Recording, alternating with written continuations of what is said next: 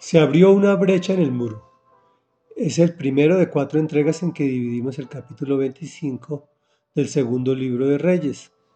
En contexto, Dios está muy molesto con Judá, por lo cual los disciplina fuertemente. Permite que Nabucodonosor domine a Judá, los desarraigue de su tierra prometida y los lleve en cautividad al exilio. Este capítulo nos da detalles de cómo sucedieron las cosas antes y durante este exilio. Dice así. En el año noveno del reinado de Sedequías, a los diez días del mes décimo, Nabucodonosor, rey de Babilonia, marchó con todo su ejército y atacó a Jerusalén. Acampó frente a la ciudad y construyó una rampa de asalto a su alrededor.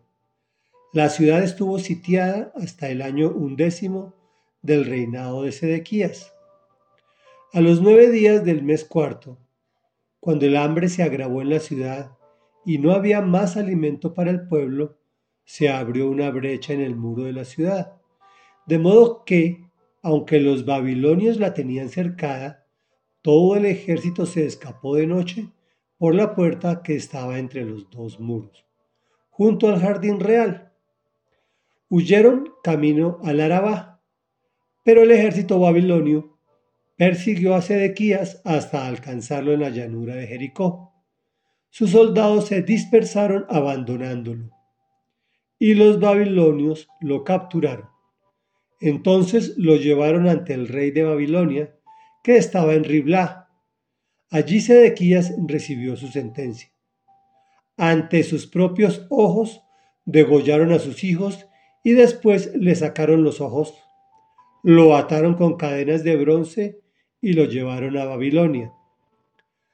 A los siete días del mes quinto del año 19 del reinado de Nabucodonosor, rey de Babilonia, su ministro Nabuzaradán, que era el comandante de la guardia, fue a Jerusalén y le prendió fuego al templo del Señor, al palacio real y a todas las casas de Jerusalén, incluso a todos los edificios importantes.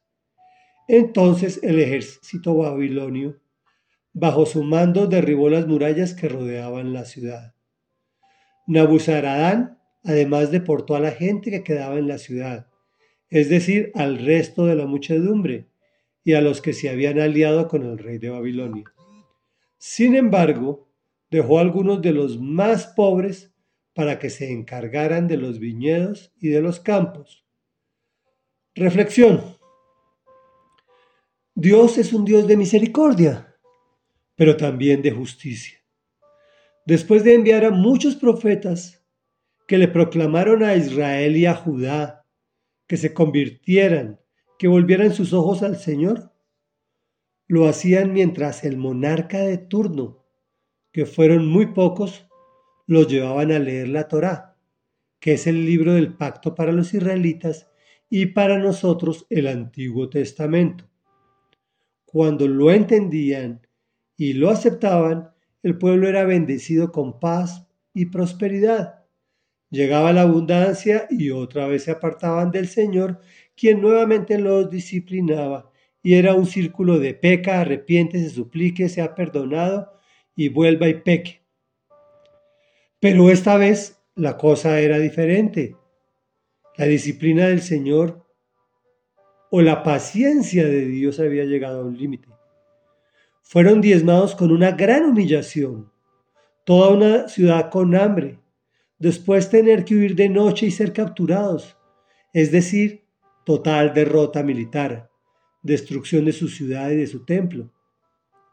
La sentencia de Sedequías es terrible, ver morir degollados a sus hijos y posteriormente que le saquen los ojos, lo encadenen y lo lleven como botín de guerra a Babilonia es una fuerte disciplina. Sin embargo, Dios es misericordioso. Lo dejó vivo. ¿Para qué sería? ¿Será que nosotros también necesitamos una disciplina tan fuerte para entender que debemos obedecer su palabra? De hecho, este obedecer es hacer cosas que nos conviene de forma directa. no mate, no robe, no adultere, descanse. Traduzcámoslo. No me mate, no me robe, no me traicione, tengo derecho al descanso, etcétera y etcétera, y así es todo. Pero arrancamos por el primer mandamiento, que es el que centra a todos. No tendrás dioses ajenos delante de mí, dice el Señor. Oremos. Amado Dios, te alabamos y glorificamos, poderoso Dios. Venimos en el día de hoy reconociendo que nos amparamos en tu misericordia para declararnos tus hijos y portarnos de forma indebida, como hijos malcriados, al igual que el pueblo de Israel. Pero también entendemos que tu justicia está presente en tu enseñanza de muchas formas nos dices que dejemos el pasado atrás y volvamos nuestros ojos a ti, mi Señor y mi Dios. Fortalécenos para tener disciplina y leer diariamente el libro del pacto, entenderlo, aceptarlo y sobre todo ponerlo en práctica. Pues queremos ser bendecidos con salud, paz, prosperidad, abundancia, pero sobre todo esto, con vida eterna a tu lado, mi Dios y Señor, mi amado Jesús que no tengas que disciplinarnos nunca más. Es nuestra petición de hoy en el nombre poderoso de Jesús. Amén y amén.